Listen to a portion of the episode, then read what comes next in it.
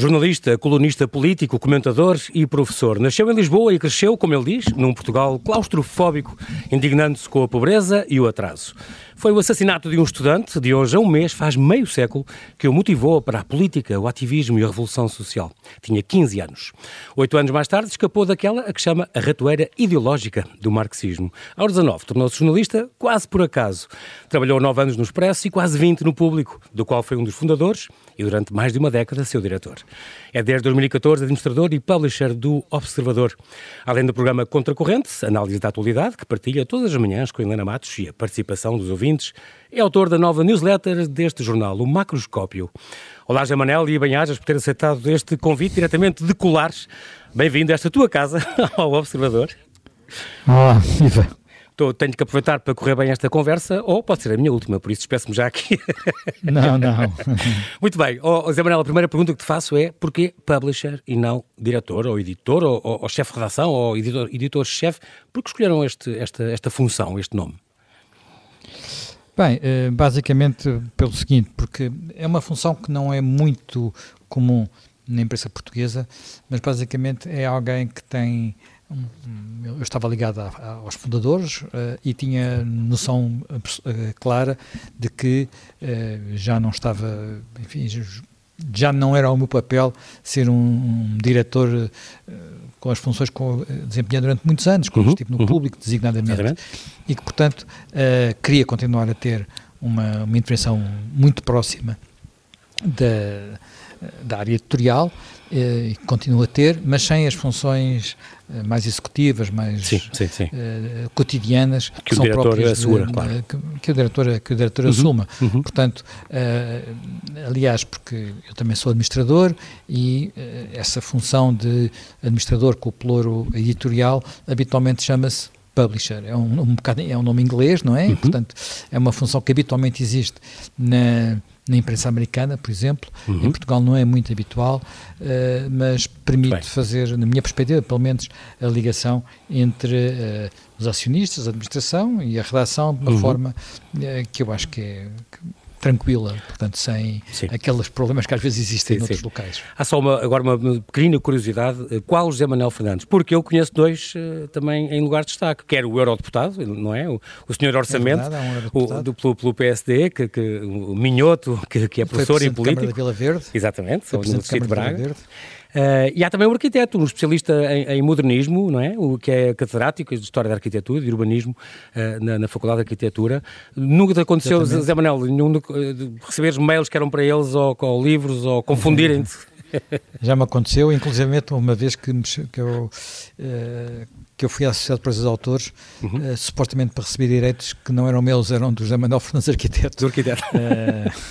Uh, um pequeno incidente. disse, olha, isto, isto, isto, não é para mim, não é? Isto não é para mim, não, não, não tem a ver com este dinheiro. Ah, vá lá, e revelou-se bastante a tua honestidade, porque não ficaste com esse dinheiro e era indevido. É o mínimo, era o mínimo, claro. não é? De, Portanto... dentro, exato, não, isso, isso, isso acredito. Dentro, entre da tua história pessoal, é, é, muito curioso porque tu tens um, um, é um é assunto que já tem sido várias vezes falado aqui uh, nestas conversas, a Noite Sangrenta, 19 de outubro de, de 21, 1921, não é? Fez um ano passado 100 anos. Sim, a Caminhoneta Fantasma, tu tens um tio avô, tio avô Joaquim, que trabalhou, era chefe de gabinete de António Granjo, um dos que foi assassinado nessa noite terrível da Primeira República. Sim, é verdade. Digamos, eu, eu sempre ouvi contar a história, essa história, não é? Portanto, uhum.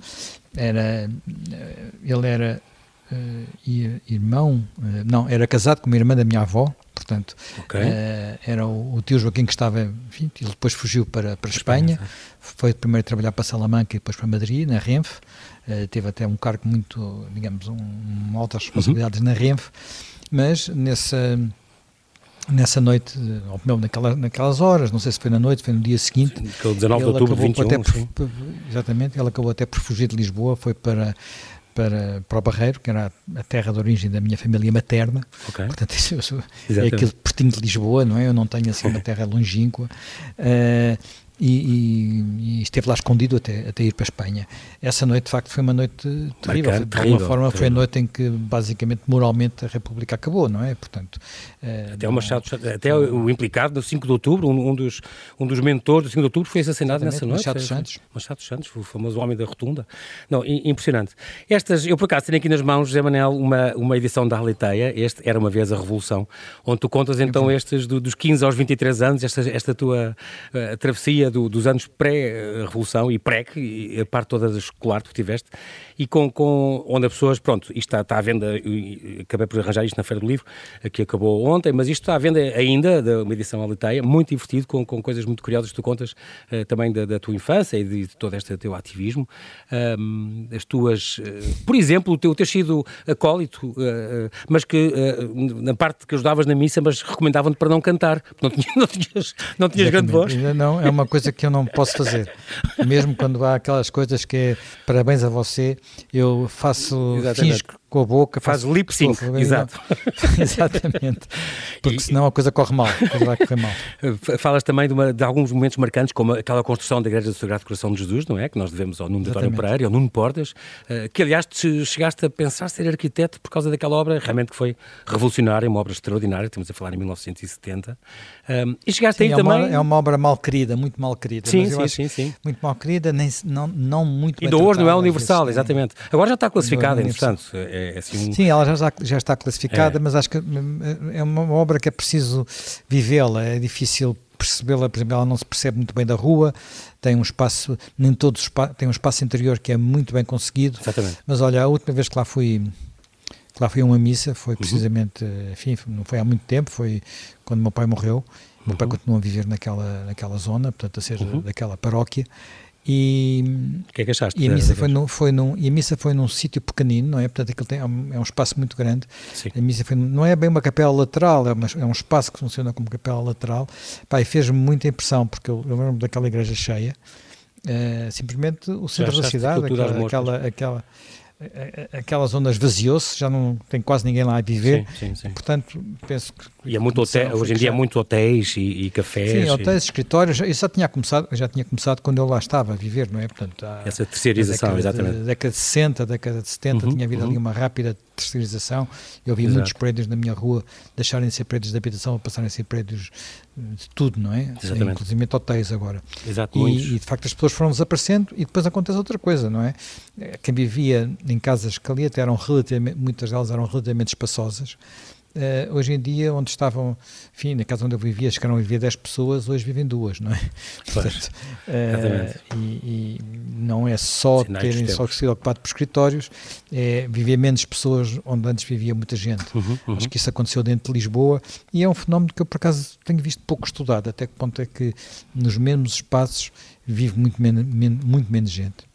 Esta, também passaste, eh, e é curioso isto, para a Capela do Rato, onde falava o, o Padre Alberto Neto, engraçado, eu tocava viola nessa o padre missa. Alberto Neto que dava... Extraordinário, que era, aquelas missas subversivas. Que dava, Sim, e dava, aula, e dava aulas de religião moral no meu liceu, que era o Liceu Pedro Nunes. Ah, no Pedro Nunes, exatamente, exatamente. Tu, aliás, entraste... É incrível.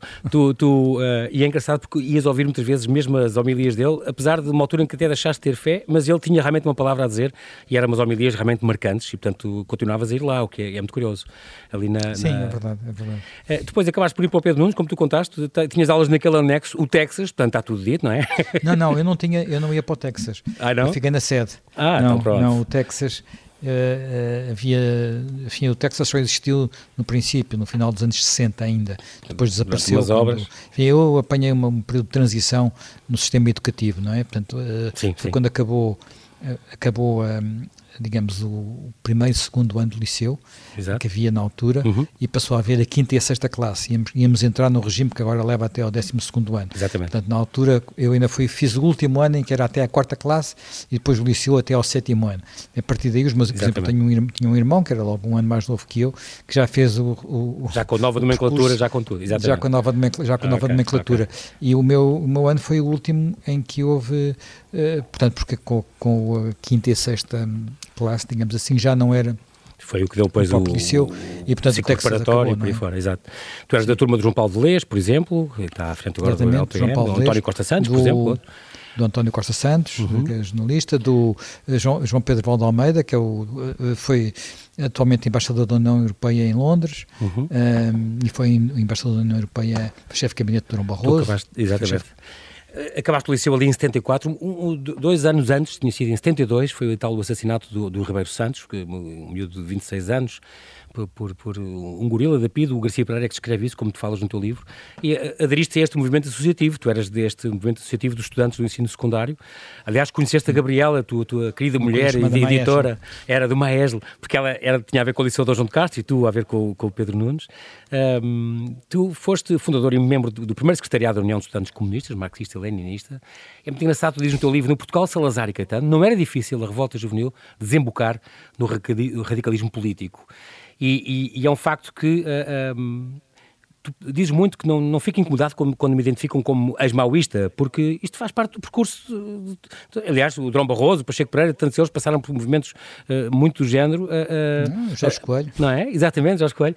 Uh, faz parte do, do, do, Como o Willy Brandt dizia, não é? Fui comunista aos 20, socialista aos 30, social-democrata aos 40. Portanto, isto é o percurso normal e, e, e fez-te fez aprender muito também sobre, sobre estes movimentos, sobre a esquerda, sobre a esquerda radical, para formar também a opinião do homem que és hoje, no fundo. Foi muito importante essa passagem, Sem não é dúvida. nada que a pessoa tenha que esconder, não é? Até porque viver, viver, viver aquela ideologia por dentro dá-nos uma visão dela diferente de quem só a vive por fora, porque uhum. é, é, aquela ideologia é feita, de, a ação política é feita de muitos disfarces e, portanto, é, quando, se, quando se está lá dentro, percebe-se a lógica dos disfarces. E, e, isso é muito, muito, para mim foi muito instrutivo, até porque foi numa fase muito precoce da minha vida uhum. e, e, permitiu de alguma forma também vacinar-me, por assim dizer, contra Exatamente. certo tipo de, de ideologias e, e, perceber, porque há uma altura, há um momento de ruptura e um momento de ruptura obriga a uma grande reflexão, uma grande introspeção, ah. a perceber o que, o que, é que, o que é que estava mal, porque é que pensávamos mal, portanto, e tudo isso é, é, são, para mim foram momentos muito importantes. Muito, claro, claro. Houveste, tiveste esta desilusão, este sonho de juventude que, que percebeste que gerava muita infelicidade, não é? Países como a Rússia, exatamente. como a China, a Albânia, tragédia, a Coreia do Norte, exatamente. Muitas tragédias. Exatamente. E depois também escreves neste livro, não tenho dúvidas que os militantes fanáticos que conheci, recorre, eh, se chegassem ao poder, recorreriam à violência como arma de combate político para garantir a sua hegemonia. Faz lembrar aquele livro do Álvaro Cunhal, não é? A superioridade moral dos comunistas, portanto é um bocadinho uh, esta, percebeste esta, esta ilusão. Ele dizia isso, ele, ele não dizia isso, atenção, ele procurava, isto é uma coisa que só se diz depois, não é? Portanto, quando está lá dentro, ninguém assume esse lado. Ah, sim, sim. Ainda, claro. recent, ainda recentemente, por exemplo, houve um, um, foi discutido o caso.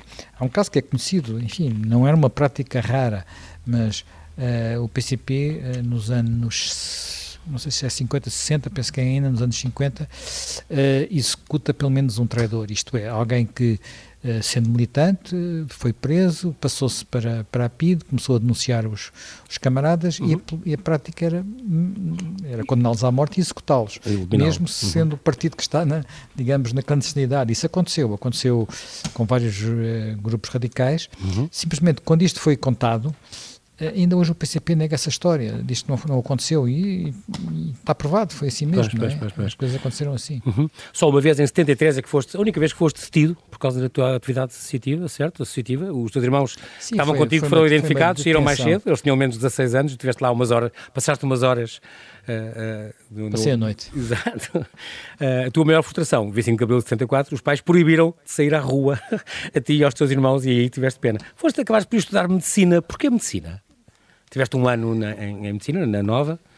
Olha, porque eu. Se não tinhas ninguém na família. O meu pai, o meu pai era biólogo uh, e eu gostava muito de seguir a área da, da biologia e da investigação. Uhum. Uh, mas na altura tinha um médico que me convenceu que se eu fosse para, para a medicina uhum. podia juntar as duas coisas, a investigação uh, a uma, uma, outra profissão possível. E okay. eu ainda pensei que, que, que eu pudesse ir por aí. Simplesmente verifiquei muito depressa que não, não era nunca não teria vocação para ser médico e que portanto era mesmo fazer aquilo que ninguém fazia na altura, que era fazer o percurso ao contrário, sair de medicina para biologia, quando toda a gente queria entrar em medicina, eu estava a sair. E depois Enfim. acabaste por, por andar quatro anos em biologia, Acho que fiz muito bem, acho que fiz muito bem. bem. O teu pai, então, entretanto, era, era entomologista, especialista, portanto, em insetos, concretamente em grilos. Tu, tu, tu, são memórias, das tuas memórias de infância, fazes parte chamar-te o grilo branco, esta espécie que tu chegaste a ir a grande em expedições para, para, para, apanhar alguns. Uh, o teu pai trabalhava neste Museu de História, de História Natural da Faculdade de Ciências, que desapareceu no tal grande incêndio de março de 78, imagina a tristeza, onde ardeu tudo, não é? Eu estive lá no dia seguinte, foi uma... Impressionante, foi, deve ser uma visita enfim, um cenário de guerra, não é? Não havia as, as, as, seguranças que existem hoje, portanto, claro. lembro-me que cheguei lá, entrei por ali adentro e estive a percorrer aquelas, aquelas ruínas ainda fumegantes, foi uma coisa muito impressionante. Claro que sim, muito deve ter sido, sim, e então para o teu pai também, e eu também conheço alguns que passaram por ali, realmente às lágrimas a ver desaparecer aquele espólio todo importantíssimo, coisas muito raras que havia ali e que, que desapareceram. Exatamente. Só a parte da química que é que se salvou. Zé Manuel, queria voltar um bocadinho atrás, esta parte da, do ambiente, que é, é, muito curioso, porque é uma área que te diz muito. Tu, além de ter estudado biologia, uh, eu lembro de uma, de uma graça que te aconteceu em pequenino, que tu, tu eras o filho mais velho, portanto, tinhas, bebias sempre água fervida e tal, tinha muitos, cuidados. Muitos cuidados. Muitos cuidados, até que um dia foram dar contigo a provar água num lago de patos, portanto, já eras ecológico. Na altura. Não sei, se, não sei se é o termo mais correto para definir essa pequena, esse pequeno desvario. Mas tu chegaste a ser vice-presidente da Liga de Proteção da Natureza. A tua primeira obra, aliás, foi a aposta no, no homem, portanto, em, estamos em 85, uma edição do Instituto Sá Carneiro, em equipa com o Carlos Pimenta, foi meu colega na faculdade. Um, tu és guionista, autor e guionista da série de TV, também estamos em 86, 88, Portugal Natural. Fizeste aqueles livros uh, maravilhosos da, da Gradiva Circuladores com o Maurício Abreu, o fotógrafo Maurício Abreu, não é? Estes rios de Portugal, serras de Portugal, o homem e o mar, uh, muito bonito. Uh, um, ganhaste o Prémio Gazeta do Jornalismo Ambiental. Portanto, o ambiente é uma cruzada para ti e ainda continua a ser, certo? Também moras numa quinta na, na, na zona, paisagem protegida da Serra de Sintra, portanto, é o ambiente sempre é foi muito importante para ti. Sempre foi, quer dizer, de alguma forma era o meu ambiente natural. Uma, o meu pai teve, teve ligado à fundação precisamente a primeira, que podemos considerar, na altura nem se dizia ambientalista, dizia-se conservacionista, uhum. era a Liga da Conservação da Natureza, uhum.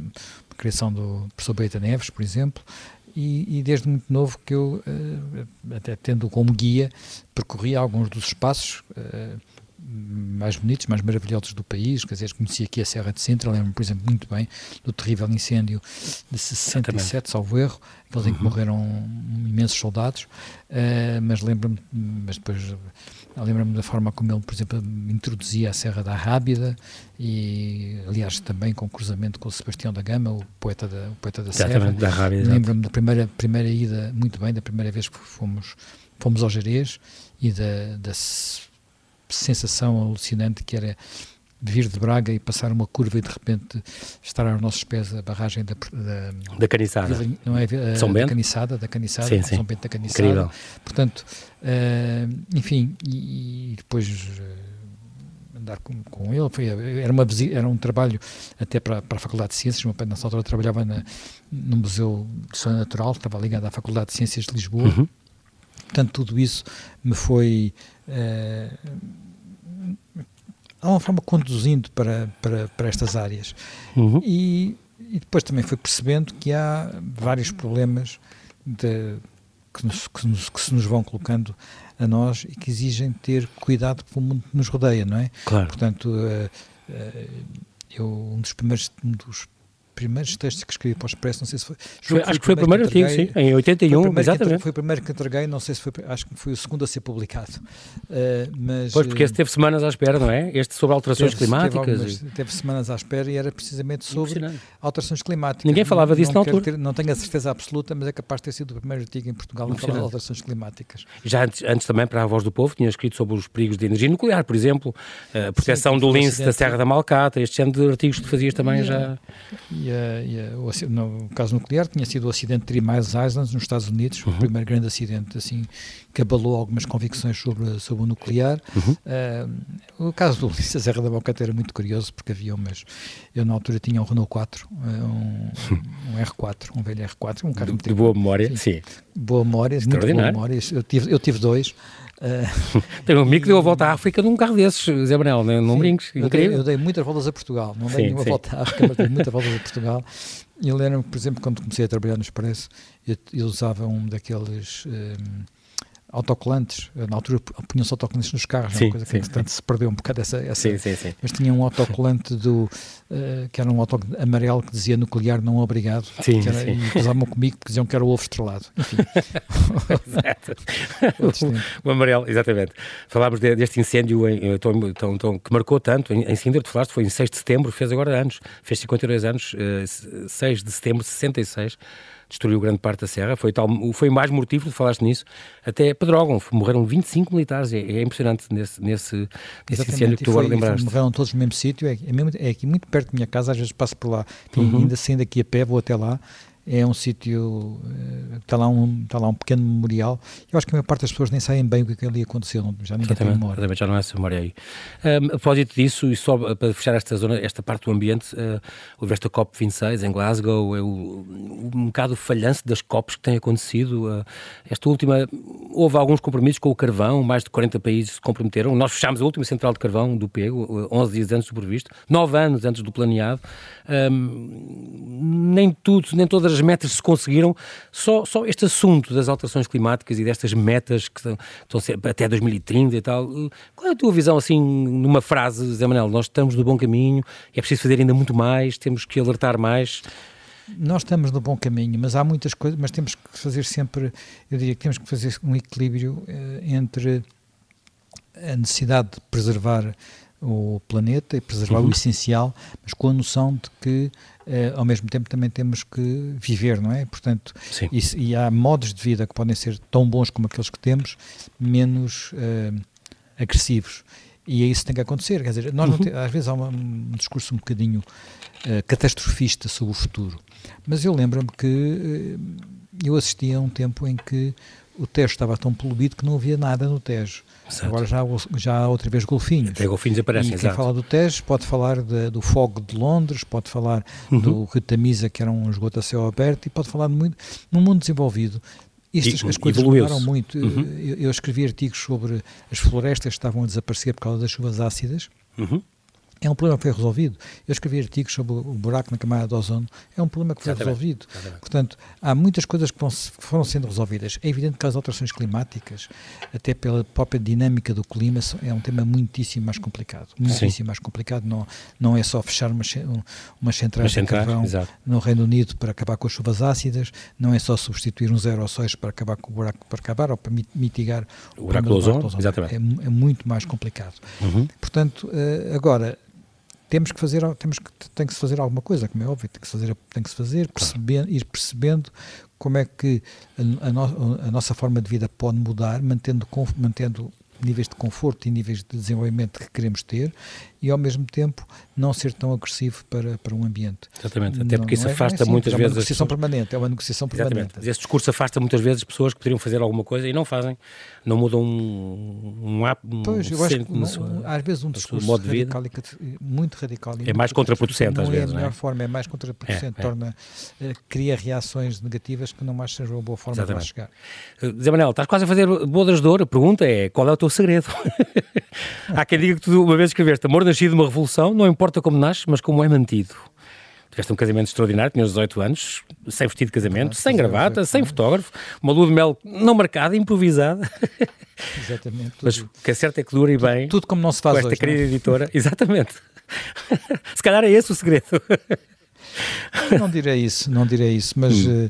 uh, devo dizer que da minha geração não sou o único que mantém, mantém relações antigas, digamos assim. Exatamente. Uh, acho que há uma coisa que às vezes as pessoas não, não têm noção muito clara e a mim custa-me, que é, é, para manter uma relação durante muito tempo não basta só aquilo que amor ou paixão, também é preciso paciência e compreensão. Claro. e de saber que às vezes há dias difíceis, momentos complicados, claro que, que, de vez em quando apetece eh, já não aturar mais eh, e vice-versa, portanto, e depois pensar, epá, vamos lá pôr água fria nos pulsos e sobretudo pensar numa coisa que é e que também as nossas sociedades hoje, as nossas sociedades modernas hoje são muito avessas a isso, que é a chamada eh, nós há coisas que para termos uh, satisfação, digamos assim, recompensa no futuro, temos que sacrificar às vezes alguma coisa no presente.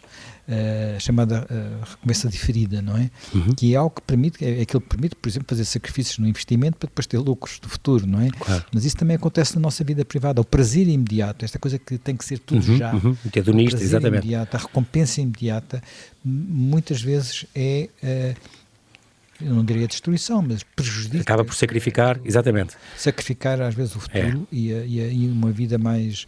Uh, que nunca é uma vida.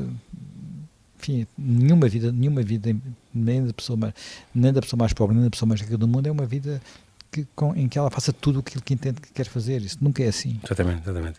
Tu, é engraçado porque estamos a falar já desta, desta parte em que, que quando casaste, casaste novo, tiveste um filho.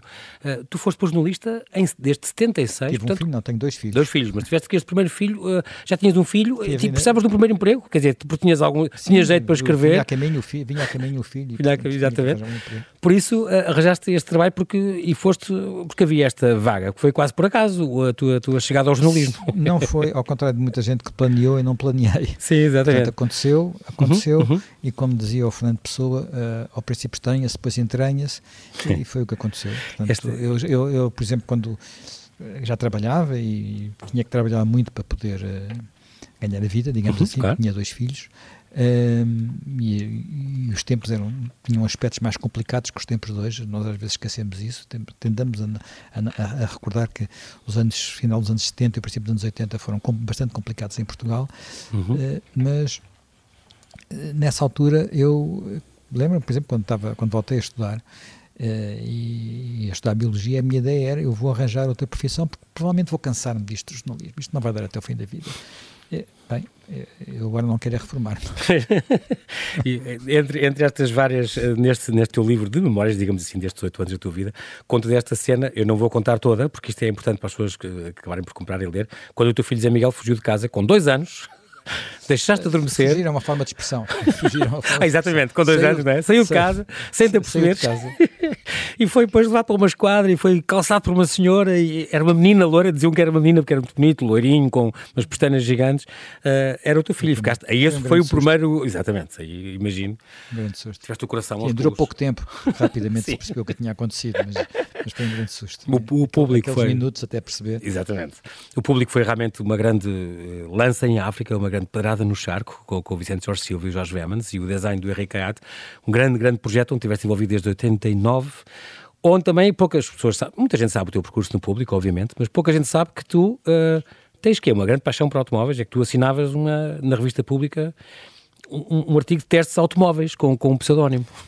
Sim, eu tinha um pseudónimo, já vinha, era uma coisa que já vinha dos tempos do Expresso. Ok. Uh, mas eu de facto tenho, enfim, agora hoje em dia já não me ligo muito a isso, mas houve um período em que tinha bastante, gostava bastante de automóveis, eu ainda fui assistir a, uma, uma corridas em Monsanto. Ah, que giro. Uh, quando havia corridas em Monsanto, que é uma Exato. coisa que também já ninguém, ninguém imagina. Exato. Já ninguém imagina. ainda fui assistir a uma, uma prova de velocidade em Monsanto, não à Fórmula 1, porque isso foi, eu era muito novo, houve, houve não sei se uma, se duas, penso que só uma corrida de Fórmula 1 em Monsanto, no tempo de Jack Brabham, por exemplo. Uhum. Uh, acho que foi ele que ganhou a corrida, mas acho que não foi nos anos 50. E não, eu assisti a corridas nos, no princípio dos anos 70 Incrível. em Monsanto. Uh, e tinha, e tinha, gosto, tinha bastante gosto por isso, e portanto, como achava que era uma outra, uma outra persona, uh, para não para poder fazer as duas coisas, encontrei um pseudónimo que usei no Expresso e depois usei no público. Que, aliás, é, fazia parte do teu nome, mas alteraste a ordem do nome e pronto, não era? José Almeida Tavares, era, pronto, trocaste a ordem do, do, dos nomes. Esta, esta uh, a questão do ser jornalista, o que é que te motiva mais para ser jornalista, uh, José Manel? O serviço público, a informar a população, vigiar o governo, escrutinar, a função reguladora? Qual é talvez assim a, a função principal para ti, a missão que tu assumes ao querer ser e continuar a ser jornalista? Olha, eu, eu não sou capaz de fazer um jornalismo de forma diferente, portanto, uhum. uh, acho que é muito importante as pessoas, uh, o trabalho, um trabalho que não é apenas uh, o trabalho chamado pé de microfone, levar e trazer notícias, uhum. mas procurar informar sobre os temas que são candentes para a opinião pública. Não aquilo apenas em que o público está interessado, mas aquilo que é candente para a opinião pública. Uhum. Isso é, é, o que mais motiva, independentemente de eu uh, pensar que no jornalismo tudo tem que ser feito, não é?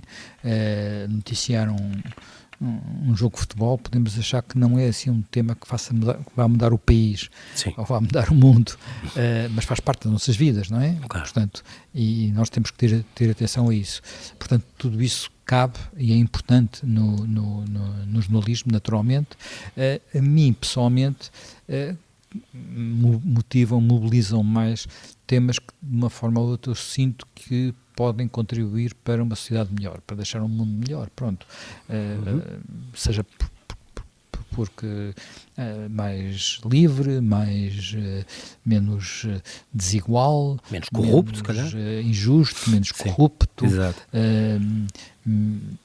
mais rico no sentido em que as pessoas têm mais oportunidades e têm, vivem mais de acordo com as suas aspirações e, e sobretudo não, não, não, passam fome, Exato. tudo isso. E portanto em cada momento há sempre muita, tenho muitos temas que me ocupam, muitos temas que gosto, quer dizer que vão desde uh, fiz já quase tudo, não é? Sim, tudo. da ciência, ao ambiente, a política, obviamente. Fiz ambiente, fiz política, fiz, internacional, fiz reportagens internacionais, tive em algumas guerras, tive algumas guerras, uhum. uh, no Iraque, na Bósnia-Herzegovina, por exemplo.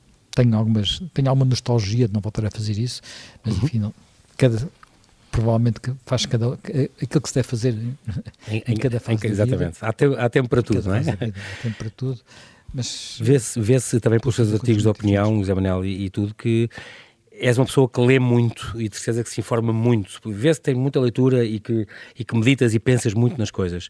O que é que tu, no teu dia a dia, que, é que, que leituras é que tu absolutamente não dispensas? Bem, no dia a dia, agora com, com, com os jornais online, eu não dispenso sobretudo a informação online, não é? Uhum. Portanto, e, e, tenho meia dúzia de jornais onde vou praticamente todos os dias, não é? Além do, dos jornais portugueses.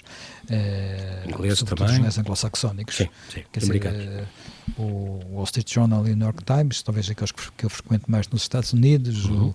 o, uh, o Telegraph e o Guardian nos ingleses, ingleses. em Espanha o El Mundo, o El País, portanto, estes são aqueles que eu vejo mais. Mas depois há outros outros, outros locais mais especializados, digamos, alguns, uh, algumas publicações mais especializadas, e ultimamente devo dizer-te, olha, descobri uma coisa que, que eu não, não, não estava acostumado e enfim, já existe há muito tempo, para mim tem sido uma verdadeira revelação, até porque eu agora, como, como estou aqui em Sintra e com a pandemia, nós tenho mais possibilidade de fazer passeios a pé, desde uhum. a pandemia, uhum. muito bem a isso, que é ouvir podcasts. Ah, sim. E, portanto, sou acompanhado por podcasts uh, muito variados e há podcasts fantásticos, sobretudo. Uh, nós temos muitos, nós aqui na Rádio Observador, uhum. mas eu, à conta também de, desta novidade que foi a Rádio Observador e, e, os podcasts da Rádio Observador, descobri muitos outros podcasts, alguns portugueses, mas a maior parte deles, uh, mais uma vez, ingleses ou americanos, que são, e não só jornalísticos, portanto, de muitas outras áreas. Olha, por exemplo, o The Rest is History é um, não é? É um deles que tem, tem o mesmo Olha, nome do nosso. Is History, eu falei, eu falei dele na pois newsletter, foi, na newsletter. Na, na Devo dizer que na altura só tem o mesmo título do nosso. Eles fizeram, eles fizeram a semana passada, enfim, seis podcasts, que é uma coisa alucinante. Uh, Contra a Morte da Rainha, obviamente. Quatro, claro, claro. quatro sobre Portugal. Eu tive, tive agora já acabei de ver os quatro. E dois sobre a Rainha Isabel. Pá, e, os de, e os de Portugal eu recomendo muito que vão ouvi-los, porque vão apanhar ali algumas eh, eles olham para a história de Portugal com olhos diferentes dos nossos. Claro. Portanto, é muito interessante ver, aquilo, ver aquilo. E é muito interessante ler, ver aquilo e ver os, o que são. Uh, além de ter tido uma ou duas, uh, enfim, coisas que eu não sabia, ou pelo menos não me lembrava, e que recordei com aqueles, com aqueles uhum. podcasts, desde uh, episódios do Cerco de Lisboa, com uh, sim, tudo aquilo que se cruza com ingleses, não é? Aquilo é um podcast de ingleses, portanto, o Cerco de Lisboa, o Wellington em Portugal, uma, a origem da expressão amigos de Peniche, que eu não conhecia, Exatamente. por exemplo, uhum. tem a ver com, com com a primeira ocupação filipina. Exatamente, portanto, quando pedimos ajuda aos, aos, aos, amigos ingleses. Com uma, uma, ajuda inglesa que não chegou. E, portanto, Exatamente. Ficaram as pessoas à espera em Peniche, eles não chegaram, e por isso é que a expressão amigos de Peniche. Exatamente. Eu, não, eu não, não tinha ideia desta, desta... Aprendi com aquele podcast inglês uma, uma expressão, a origem de uma expressão idiomática portuguesa. Portuguesa, exatamente, exatamente. É engraçado. Agora, é, é, sim, isso, e aprende-se muito, e, e assim, portanto, segues estes podcasts, que também é uma, um, bom, bom tema de consulta, uma boa, um bom meio para, para ouvir mais coisas diferentes e ter a tal visão de quem é de fora, que também nos ajuda às vezes a pensar.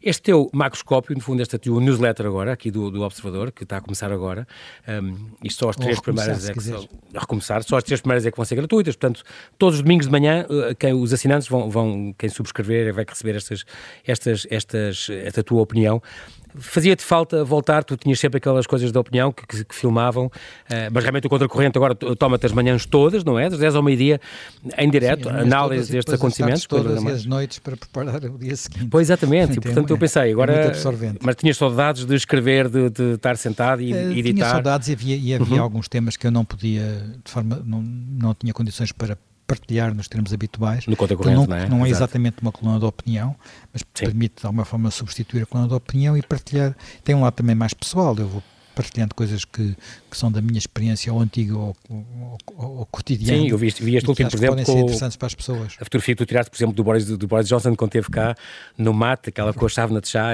com, com a história giríssima dessa, dessa fotografia.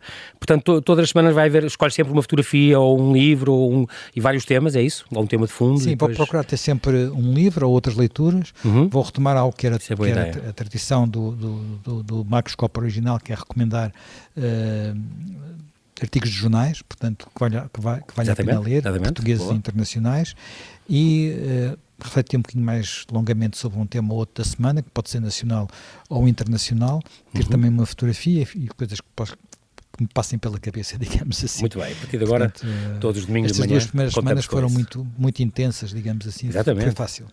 Esta... Foi fácil para encher. Exato. Tinhas tema, tinhas tema a rodos. Aqui, uh, para fechar, uh, Zé Manel, temos, estamos com este tema da Rainha Isabel. Uh, muito resumidamente, que mulher é que foi esta? Que marca é que tu achas que fica, resumidamente? Olha, acho que foi uma mulher que assumiu integralmente uma promessa que fez quando tinha 21 anos, no discurso que fez uh, à rádio, uh, uhum. curiosamente na África do Sul, no sentido de que se dedicaria uh, ao seu país e ao, e ao, seu dever, digamos assim, daquele momento até a hora da sua morte. E foi exatamente isso que ela exatamente. fez. Incrível. Com uma capacidade muito rara em, eu diria, não vou chamar político, mas vou chamar agentes públicos, que é perceber que o mundo está a mudar adaptar-se a essas mudanças de forma construtiva, sem uh, rupturas, sem revoluções, mas com crises, naturalmente, porque crise há em todo lado. Claro. Uh, e, e, fazer isso e conseguir sempre ir encontrando equilíbrios uh, muito, eu acho muito positivos, muito saudáveis para o, o, Reino Unido, não apenas para a monarquia, mas do Reino Unido, mas para o Reino Unido, uhum. e que ela ajudou bastante o Reino Unido nestes anos todos, eh, quase, quase sem se dar pelo que ela fazia, mas a sua presença foi importante e o seu exemplo, e o seu exemplo também. Este... Portanto, eu devo dizer que no momento em que soube que ela tinha morrido, uhum. uh, fiquei senti, senti emocionado, talvez até mais emocionado do que às vezes. Acho que em todo o mundo, não é? Marcou algumas personalidades portuguesas. Exatamente. Que, que rei. Ela, digamos que Sim, ela fazia, é fazia um bocado parte do nosso. De, Exatamente. Estava a nossa casa tantas vezes. Como tu é? dizias, como é que vamos viver sem a mulher que não tinha poder, não é? É um bocadinho este o, o, tema, mas realmente marcou, marcou toda uma, uma quase um século de, de, de, vidas recentes, não é? Todos que passaram pelas mãos dela, todos que ela conheceu. Uh, impressionante. Esperemos então como é que, que, que tudo corra de, de, de, feição aqui para o rei Carlos III. Vamos lá ver, uma pessoa muito diferente também. Uh, vamos lá ver como é que, que Achas que não ao mesmo tempo que a monarquia não está ameaçada, nem, nem pensar? Eu não, não, creio que esteja ameaçada no Reino Unido, são poucos os, os republicanos. Apesar da nova Primeira-Ministra, já foi anti-monarquia, não é? Sim, há Truss, sempre, mas já sempre, não, claro. há sempre um bocadinho, há sempre um bocadinho. O, o, Corbyn, o antigo líder dos trabalhistas, também, também, é, também é, esse que ainda é, uhum. mas uh, são, são minoritários. É evidente que a monarquia tem que se portar bem, não é? E há, e há países que é difícil vê-los sem monarquia, porque a monarquia tem um lado. Um, muito de, às vezes funciona como unidade nacional, por exemplo aqui Exatamente. na Espanha Talvez um exemplo, um exemplo mais significativo seja até a Bélgica, em que uh, o próprio rei chama-se rei dos belgas e não rei da Bélgica. Exatamente. Mas ele é um fator de, talvez um dos poucos fatores de unidade nacional naquele país que foi, que é um país um bocado inventado, como para funcionar de tampão entre a Alemanha e, o, e a França, mas que, mas que existe, não é? Portanto, claro. e, e lá está, e está lá a sede da União Europeia. Exatamente. Portanto, uh, e, e, e como é não se sabe bem como é, que, como é que poderia haver ali uma república com, com, com tantas tensões entre as várias comunidades. E o mesmo eu diria para a Espanha, e o mesmo eu diria, enfim, os países nórdicos é diferente. Não, sim, sim. É, é mais, é mais uma família, digamos assim. Exato, e é a mesma família, claro. Zé Manel, nós infelizmente não temos tempo para mais, quero-te agradecer muito esta tua presença no convidado extra, bem ajas pela tua disponibilidade, falar. Obrigado, fica... Obrigado, Zé Manel, fica aqui este desafio então, assim que nos ouve, torne-se assinante do Observador, para receber então semanalmente, aos domingos de manhã, a opinião do José Manuel Fernandes nesta nova newsletter, desta reinventada newsletter Macroscópio. Bem-aja, José Manel, até breve. Muito obrigado. Até breve.